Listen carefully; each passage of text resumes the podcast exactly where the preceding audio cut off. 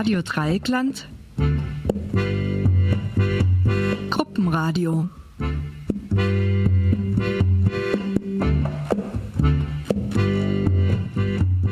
Mensch, guck doch guck mal, doch, guck doch mal.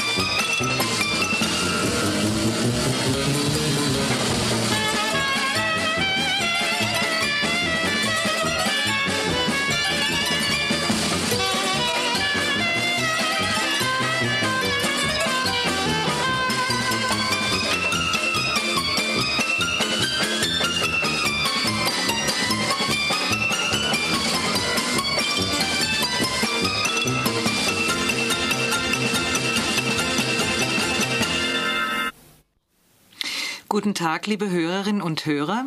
Ich habe Ihnen die Oberstufengruppe des Goethe-Instituts Freiburg mitgebracht, die Ihnen zwei Themen präsentieren wird. Goran Bregovic, ein Musiker aus Serbien und verschiedene Präsentationen zum Thema Alter. Mein Name ist Inka Ratz und ich bin die Kursleiterin. Guten Tag, ich heiße Simon Spaniel und komme aus Prag in Tschechien. Deutsch lerne ich, weil ich noch eine andere Sprache statt Englisch kennen will. Dobrý den, jmenuji se Šimon Španěhel a jsem z Prahy, z České republiky. Německy se učím, protože kromě angličtiny chci umět ještě nějakou jinou řeč. Guten Tag, ich heiße Sharini Sikaulan, bin 19 Jahre alt und stamme aus Thailand. Ich lerne seit einem Jahr dort im Goethe-Institut, weil ich beabsichtige, hier in Deutschland zu studieren, und zwar Medizintechnik. Sawaddeeha. Guten Tag, mein Name ist Cécile Reiminger und ich komme aus Luxemburg, ursprünglich aus Straßburg. Pour cela, je tiens à faire un petit coucou à tous les auditeurs alsaciens. Ich studiere Deutsch im Goethe-Institut hier in Freiburg, um meinen Deutsch zu verbessern, weil ich es später für meinen Beruf als Lehrerin gebrauchen werde. Gute Mütter, leif nur Luisterer. Guten Tag, liebe Zuhörer. Mein Name ist Sofia Stojkovic und ich komme aus Serbien. Ich bin nach Freiburg gekommen, um mein Deutsch zu verbessern, weil ich an der Universität Belgrad Germanistik studiere. Mein Wunsch für die Zukunft ist, Übersetzerin zu werden.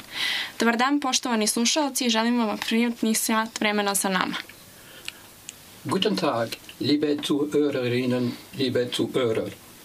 Ich heiße Albert Page, ich komme aus der französischen Schweiz. Ich wohne in Lausanne, von Beruf bin ich Betreuer. Es gibt auch einen anderen Ausdruck für Betreuer, nämlich Vormund. Ich kümmere mich um alte Leute, die ihre finanziellen und sozialen Angelegenheiten nicht mehr ohne Hilfe bewältigen können. Bonjour la Suisse, bonjour Lausanne, grüezi miteinander! Guten Tag, ich heiße Ruben und komme aus Katalonien, Spanien. Ich lerne Deutsch, weil viele Jahre vor, als ich Philosophie an der Uni studiert habe, wurde ich daran interessiert, andere Sitten und Kulturen kennenzulernen. Buona tarda.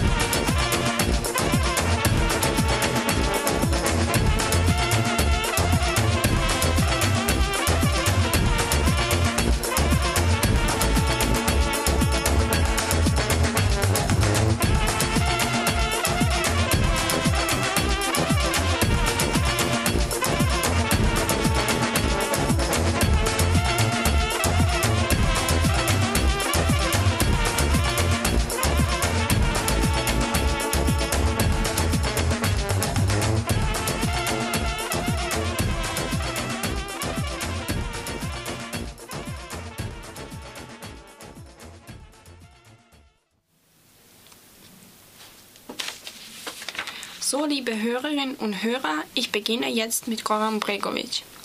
Goran Bregovic ist tief mit seiner Heimat, dem Balkan, verbunden. Er ist auch ein Kind des 21. Jahrhunderts, in dem er ganz zu Hause ist.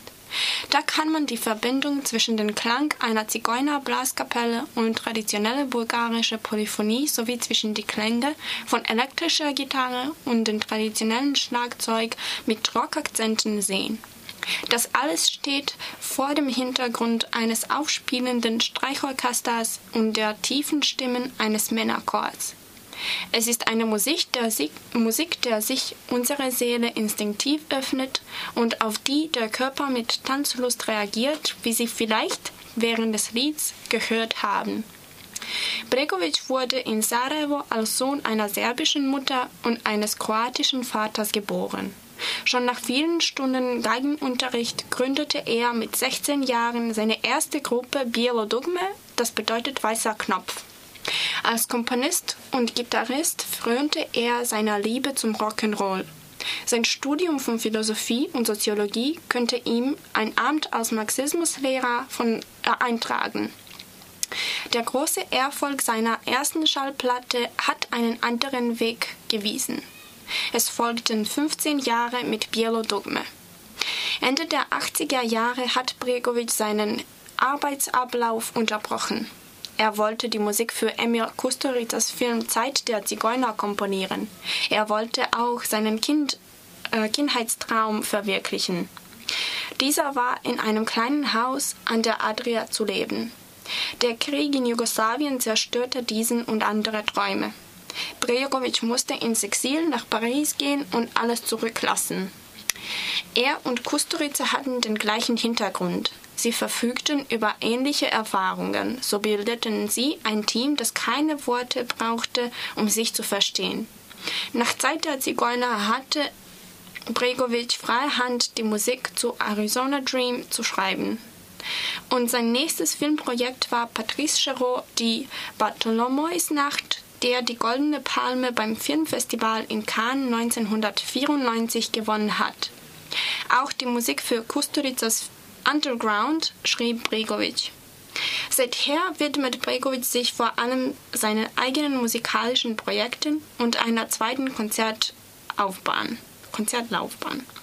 Zu seinen weiteren Filmprojekten zählt Uni Straumes Music for Weddings and Funerals aus dem Jahr 2002, wobei Bregovic nicht nur Musik komponierte, als auch eine männliche Hauptrolle spielte. Im Jahr 2004 wiederholte Bregovic dieses Abenteuer. Er komponierte die Musik für ein italienischer Film und spielte auch die, die Hauptrolle. Silence of the Balkans war ein Multimedia-Projekt, das im Jahr 1997 in Thessaloniki unter Leitung des slowenischen Regisseurs Tomasz Pandor und mit Videos von Boris Milkovic aufgeführt wurde. Er komponierte auch die Musik für eine Bühnenfassung von Dantes göttlicher Komödie unter der Regie seines langjährigen künstlerischen Partners Tomasz Pandor. Nachdem er im Jahr 1985 die Rockmusik aufgegeben hatte, wurde Bregovics Musik zehn Jahre lang nicht mehr live ausgeführt. Danach hat er mit einer Gruppe von zehn Musikern auf traditionellen Instrumenten, einem 50-köpfigen Chor und einem Symphonieorchester eine Reihe von Megakonzerten in Griechenland und Schweden gegeben. Im Juni 1997 wurde die Gruppe auf 50 Musiker reduziert. Ein Triumph folgte auf den anderen, als Bregovic eine erfolgreiche Europatournee mit seiner Wedding and Funeral Band unternahm. Er präsentierte dabei seine schönsten Stücke vom berühmten Ederlesi, das bedeutet Zeit der Zigeuner, bis zu In the Death Car aus dem Arizona Dream und dem energiegeladenen Kalaschnikow aus dem Kusturicas Film Underground. Bregovic hat mit vielen Musikern aus verschiedenen Kulturen zusammengearbeitet, so wie zum Beispiel mit Iggy Pop, Cesaria Evora und Scott Walker in Großbritannien und so weiter. Im Jahr 2000 bat Giovanni Ferretti von der italienischen Gruppe CSI Bregovic bei einer Fiesta Repräsentant für Musik aus den orthodoxen Ländern zu sein. Bregovic nannte sein Projekt Hot Balkan Roots, das bedeutet heiße Balkanwurzeln, und lud dafür drei Blaskapellen aus Bulgarien, Rumänien und Serbien sowie eine Gruppe russischer Sängerinnen ein. Im Sommer 2000 schuf Bregovic eine große Hochzeit in Palermo. Das war für das Fest der heiligen Rosalie am 14. Juli.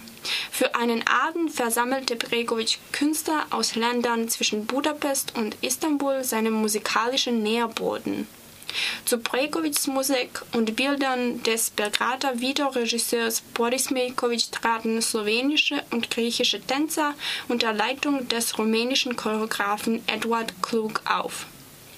Auch hier setzte Bregovic Blaskapellen ein, um 80 Braut, Brautpaare aus verschiedenen Teilen Palermos zum zentralen Platz der Stadt zu führen. Sie trafen sich gegen 3 Uhr morgens mit Klugs professionellen Tänzern und Bregovics Wedding and Funeral Band zu einem langen Hochzeitstanz. 2002 vereinte Bregovic in der Kathedrale von Saint-Denis nahe Paris drei Gesangstars aus drei verschiedenen Religionen sowie sein Wedding and Funeral Orchestra. Das war ein besonderes Programm mit dem Titel Mein Herz ist tolerant geworden über das Thema der Versöhnung. Im Jahr 2004 komponierte Bregovic seine erste Oper Goran, Oper Goran Bregovics Carmen mit einem Happy End, die erste Carmen mit K und einem Balkanakzent. Bregovic zeichnet verantwortlich für Libretto und Musik sowie die Regie dieser Kombination von naivem Theater und Oper. Die Zigeuneroper wurde im April 2004 in Italien uraufgeführt und erlebte seither mehr als 100 Vorstellungen mit der Wedding and Funeral Band. 2005 traten die Musiker von Bregovics Bielo Dugme noch einmal gemeinsam bei einer ausverkauften Tournee durch die Hauptstädte von drei ehemaligen jugoslawischen Republiken auf. 70.000 Zuhörer in Sarajevo und Zagreb sowie 200.000 in Belgrad bestätigten seine Hoffnung, dass Menschen, die durch Krieg getrennt sind, zumindest die Freude an einem gemeinsamen musikalischen Erbe teilen. 2006 öffnete Nordamerika sich erstmals für Bregovics Musik mit einem Konzert in Montreal sowie Auftritten in Chicagos Millennium Park und in der Avery Fisher Hall in New York. Bregovics nächstes Abenteuer war ein Projekt mit dem Titel Forgive Me, Is This the Way to the Future? Das bedeutet Verzeihung, ist dies der Weg in der Zukunft. Drei Briefe für drei Propheten für eine Tournee von zehn Konzerten in bedeutenden europäischen Konzertsaalen im Jahr 2007, gespielt von Bregovics Wedding and Funeral Band plus Christian Jevis absolute Ensemble unter der Ges Gesamtleitung von Christian Jevi.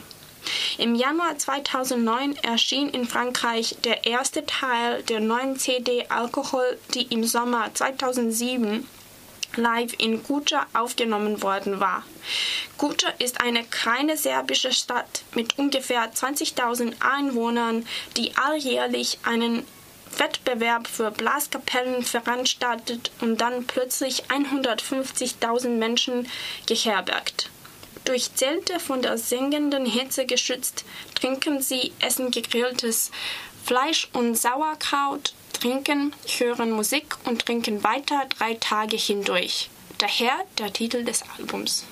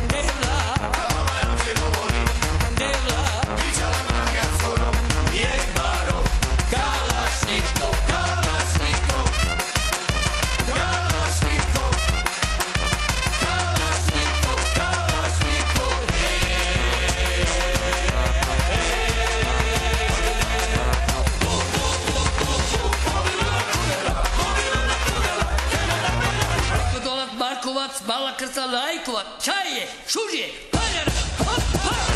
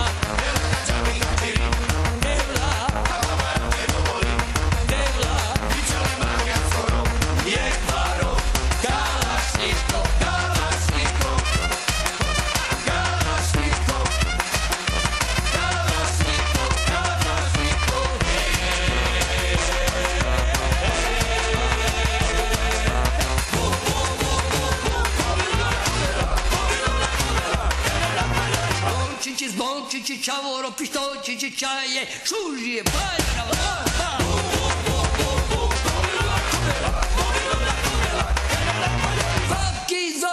Čavoro, bobolice, čaje, šužije, paljera, lapa.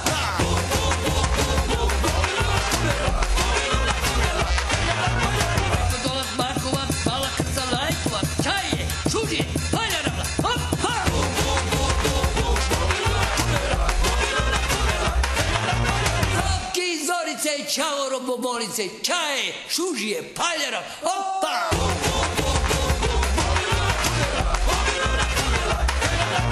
Zigari, stoj!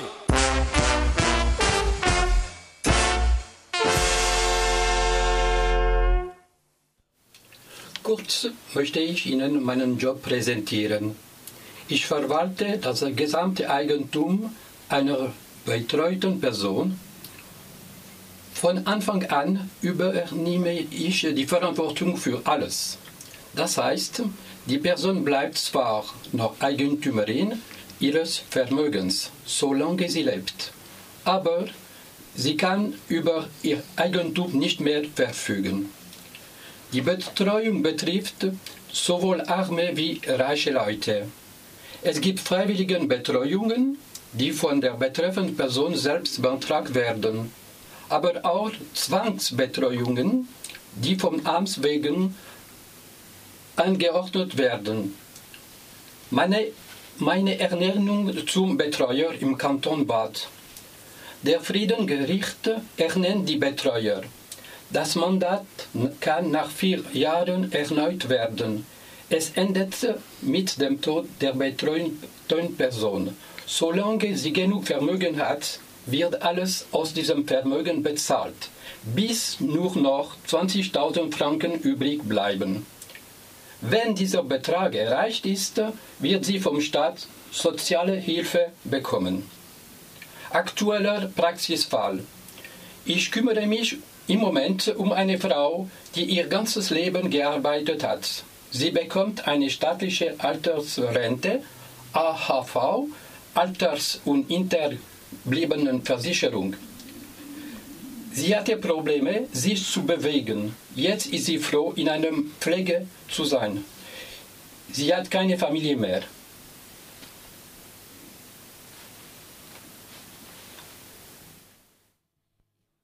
Când ești stărpănim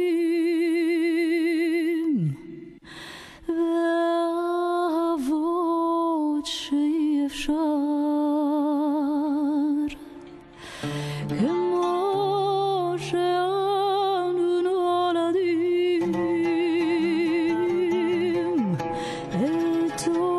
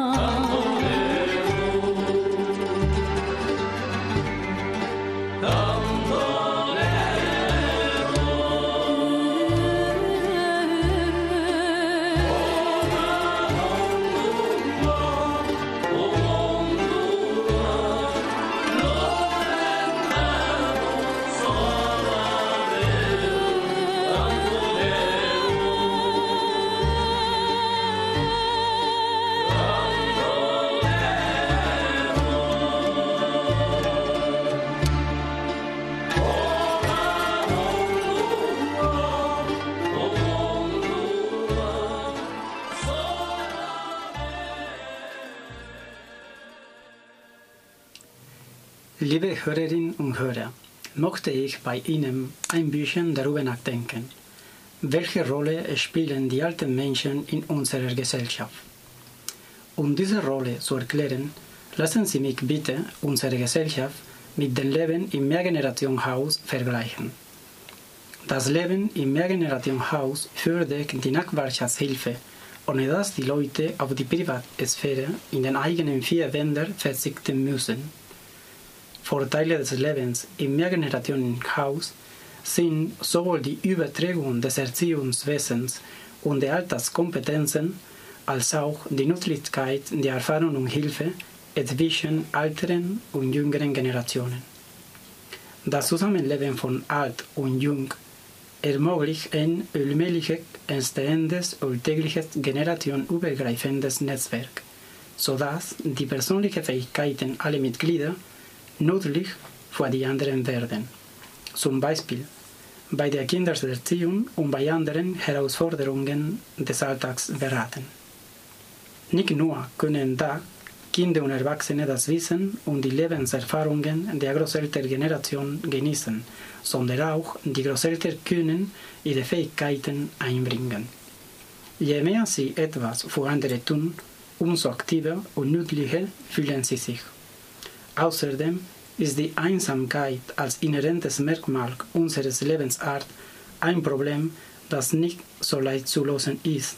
Aber die Einbindung der Generationen hilft teils bei der Bekämpfung negativer Gefühle wie die Einsamkeit und Gleichgültigkeit, teils bei der Übertragung der Werte Respekt, Toleranz und Verantwortung. Nur wenn Jugendliche und Erwachsene rechte Konflikte im Alltagsleben teilen, lassen sie sich Rücksicht, Respekt, Toleranz und Verantwortung erfahren. Aus, meiner persönlichen Erfahrung sind das Zusammenleben von Alt und Jung und die Nachbarschaftshilfe besonders wichtig für eine erfolgreiche Sozialisation, denn ich kann mir keinen besseren Raum vorstellen, um die Kultur zu übertragen.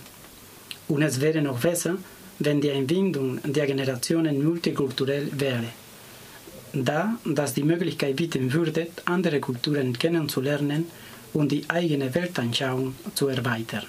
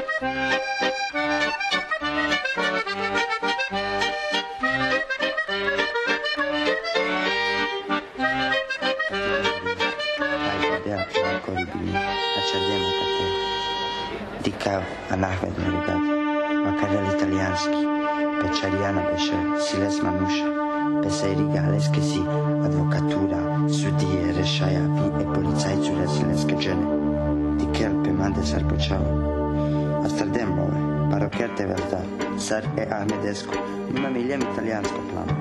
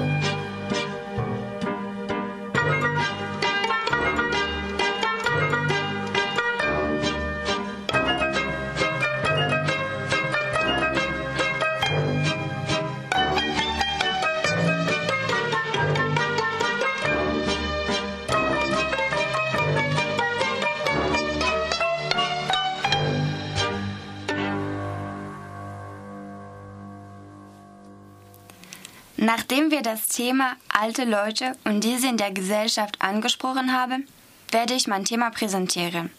Und zwar Michael Hanekes Film Liebe. Das Ende ist bereits schon am Anfang enthalten. Der Film fängt an mit Polizisten, die in einer Wohnung eindringen und sich die Nase zu halten. Sie reißen die Fenster auf und entdecken eine alte Frau, die mit Blumen geschmückt, in einem schwarzen Kleid gekleidet und die Hände gefaltet hat, tot auf dem Bett liegt. Zuschauer, der Zuschauer weiß in dem Moment, dass der Film auf dem Tod hinführt. In diesem Film geht es eigentlich nicht um das Drama, sondern der Regisseur führt uns auf eine Reise. Nach dieser ersten Szene macht der Film einen Sprung in die Vorgeschichte, wo wir die beiden Protagonisten kennenlernen. Beide sind über 80 und Musiklehrer, die im Ruhestand sind. Anne, die Ehefrau, die in der ersten Szene tot auf dem Bett lag, wird von Emmanuel Riva gespielt. Ihr Ehemann Georges wird von Jean-Louis Trintignant gespielt. Nach dem Prolog sehen wir die beiden im Publikum eines Klavierkonzerts sitzen. Der Pianist Alexandre ist ein ehemaliger Schüler von Anne. Mit der Straßenbahn fahren die beiden nach Hause und wir kriegen einen Anblick in ihre Wohnung, die uns während des ganzen Films begleiten wird und in der wir uns wiederfinden werden. Eine Nacht sitzt Anne ganz steif im Bett und starrt vor sich hin. Georges ist besorgt, doch Anne beruhigt ihn, indem sie ihm sagt, dass alles in Ordnung sei. Allerdings wird es nur noch schlimmer, obwohl der Tod noch in weiter Ferne liegt. Am nächsten Morgen sitzen beide in der Küche und frühstücken. Als Georges sein Frühstück isst, fällt ihm auf, dass Anne ins Leere starrt und nicht ansprechbar ist. Er dreht das Wasser auf und ihm ein Hand Küchenhandtuch, den er ihn in den Nacken legt, doch sie bleibt reglos. Er hastet aus dem Zimmer, um Hilfe zu holen, doch als er seine Hose anzieht, hört er, wie das Wasser zugedreht wird. Anne ist wieder normal, doch sie kann sich an nichts erinnern. Der Arzt diagnostiziert bei Anne eine Verstopfung einer Halsschlagader. Sie wird operiert und es sollte ein harmloser Eingriff werden, der fast immer gelingt. Doch bei Anne gelang er nicht. Anne wird halbseitig gelähmt und ist ab jetzt an einem Rollstuhl gefesselt. Sie ist auf die Hilfe ihres Mannes angewiesen. Es beginnt eine Bewährungsprobe für die Liebe der beiden Hauptfiguren. Anne wird während des Films immer schwacher. Ihre Kräfte sowie ihre wache Moment verschwinden schnell. Georges kümmert sich mit einer unglaublichen Liebe und Hingabe um Anne. Jedoch gelingt er auch an die Grenze seiner Liebe, als er versuchte, ihr mit einer Schnabeltasse Wasser zu geben und sie sich dagegen weigerte. Das einzige Wort, das sie mit viel Mühe äußerte, ist das französische Wort mal, also Schmerz. Es tut ihr weh und sie will nicht mehr. Doch wie soll Georges damit umgehen? Kann er den Wunsch seiner Frau erfüllen? Kann er überhaupt diese Entscheidung treffen? Um dieses herauszufinden, müsst ihr euch den Film ansehen. Michael Haneke stellt sich der Angst vor dem Alter und der Krankheit, die wir alle haben und kennen. Man denkt während des Films an sich, an seine eigenen Eltern. Anfühlsam und voller Intimität begleitet man dieses Ehepaar über die Etappen ihres letzten Weges zusammen. Der Film wurde beim Filmfestival in Cannes mit einer goldenen Palme ausgezeichnet. Für Michael Haneke ist es schon das zweite Mal, dass er eine goldene Palme gewann. Die erste war im Jahr 2009 für den Film Das Weiße Band. Der Film Liebe gewann auch bei den Academy Awards 2013 den Oscar für den besten fremdsprachigen Film. Die zwei Hauptdarsteller, Jean-Louis Trintignant und Emmanuel Riva, sind Ikonen des französischen Kinos.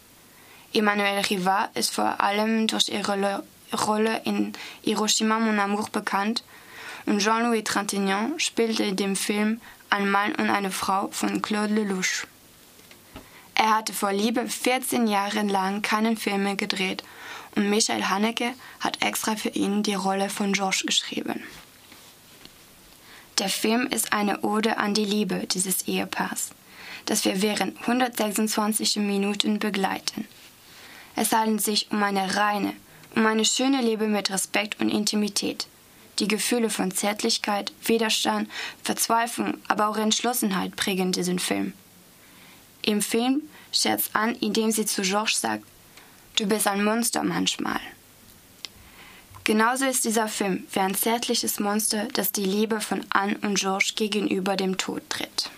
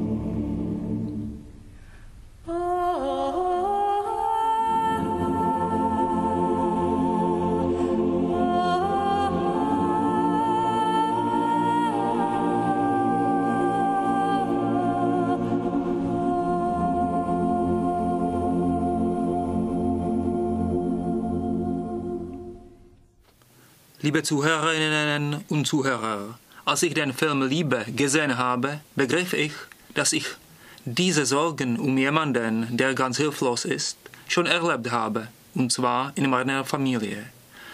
Darüber möchte ich in meinem Beitrag sprechen. Unsere Familie ist groß, weil die Großeltern fünf Töchter hatten und Mutter, da alle Geschwister noch leben, und ich seit meiner Geburt 1974 nur auf einer Familienbeerdigung war. Es war das Begräbnis meiner Großmutter, die als 81-Jährige gestorben war. Aber die Großmutter Anna hatte ein schlechtes Ende des Lebens. Anna lebte mit ihrer Tochter Maruschka und ihrer Familie in, kleinen, in einem kleinen Dorf, die Liblice heißt, in dem sie auch arbeitete. Sie war eine Angestellte einer Agrargenossenschaft und sie würde lieber nie in die Rente gehen.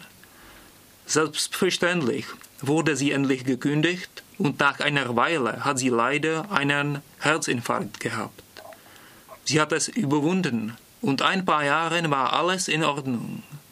Dann ging es allmählich schief. Es hat eigentlich bei unserem Teil der Familie begonnen, weil sie auf einmal zu uns nach Prag und ohne Bekanntmachung auf einen Besuch kam. Sie hat es selbst nicht geschafft und die Polizei musste sie zu uns bringen, weil sie sich irgendwo auf dem Weg verloren hat. Darum konnte sie dann nicht mehr das Haus allein verlassen. Danach war es noch schlechter, weil sie auch gewaschen werden musste. Glücklicherweise musste es die Tante Maruschka nicht allein schaffen.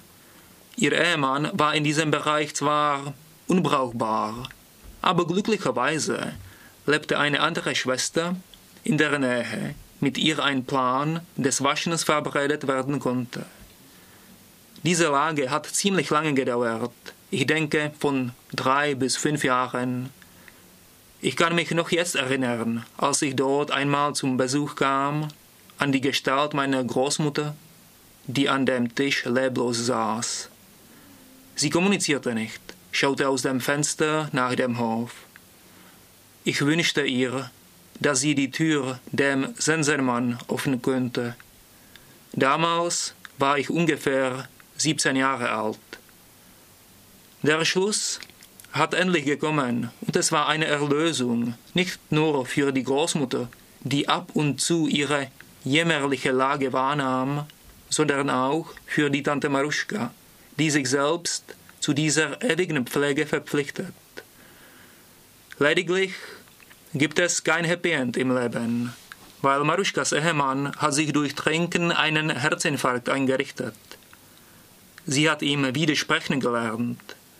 Dann kam zweiten Herzinfarkt. Der Onkel lebt noch, sogar schon zehn Jahre, aber ich würde es keinem richtigen Leben nennen, weil er nie wieder derselbe sein wird. Die Schade ist, dass die Tante lebt auch kein echtes Leben.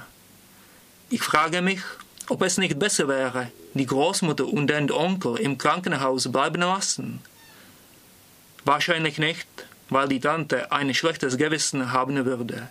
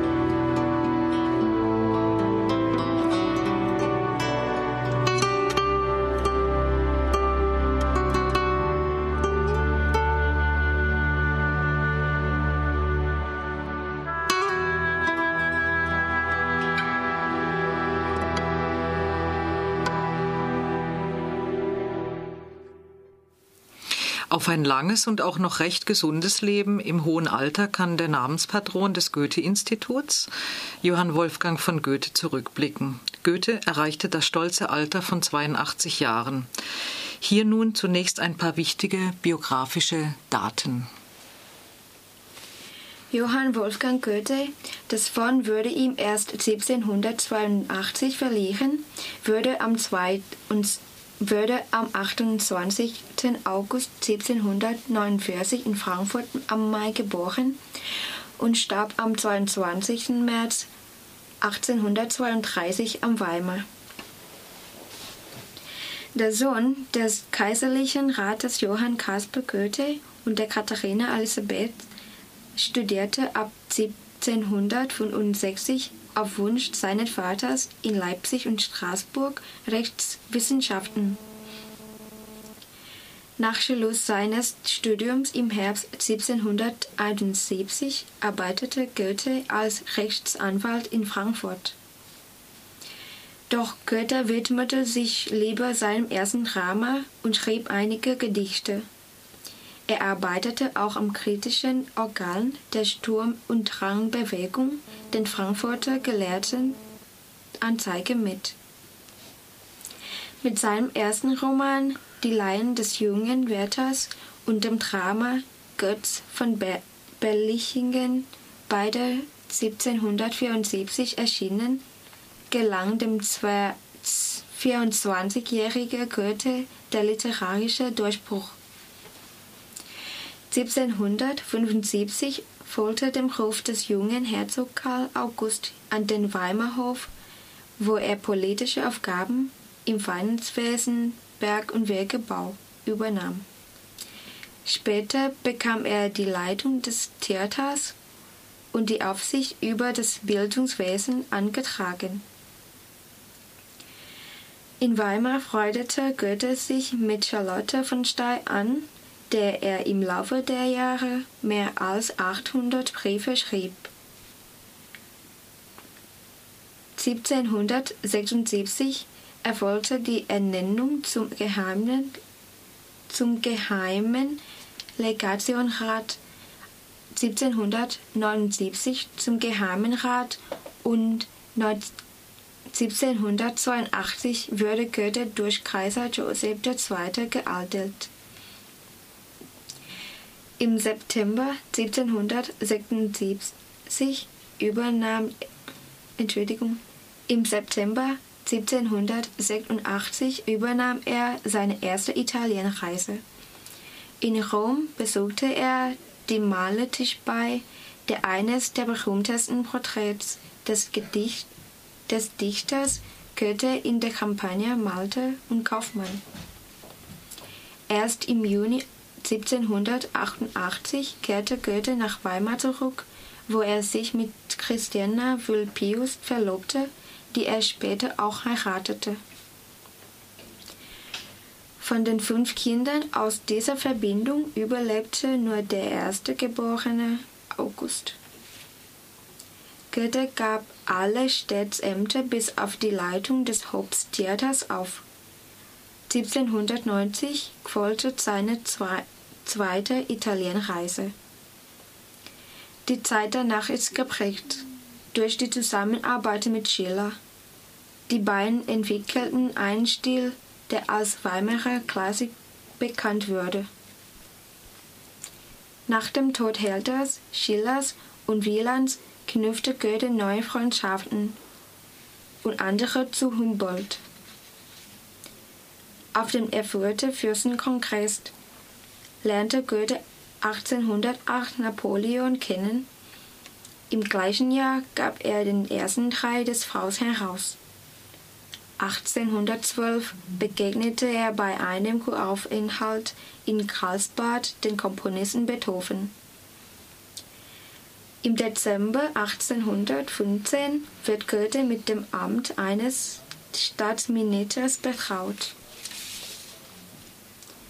Nach dem Tod seiner Frau Christiane, 6. Juni 1816, zog sich Goethe vom Weimarer Gesellschaftsleben zurück und wendete sie sich seinen Werken zu.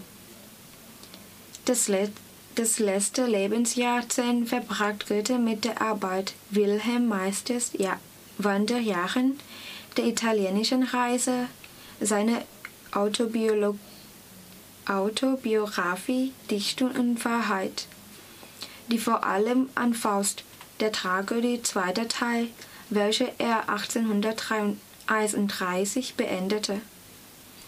Er starb am 22. März 1832 und am 16. März wurde er neben Schiller in den Weimarer Fürstengruf be-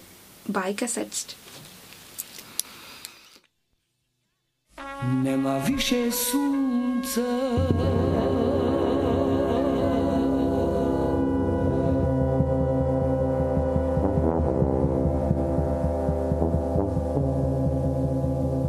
Nie ma wisie miesiąca.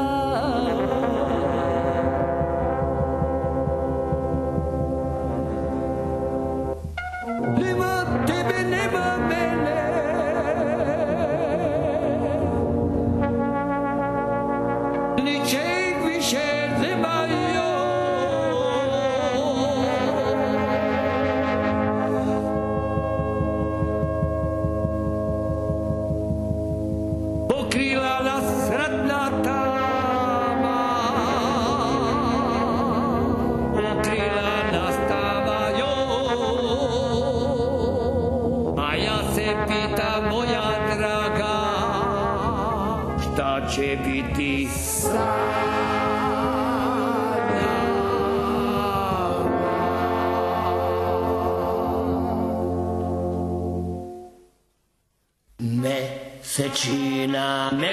Secina, Liebe Hörerinnen und Hörer, das war's. Wir danken Ihnen für Ihre werte Aufmerksamkeit. Auf Wiedersehen. Nas Licheno. La Adi. Do widzenia. Uvidoluga. Reveura.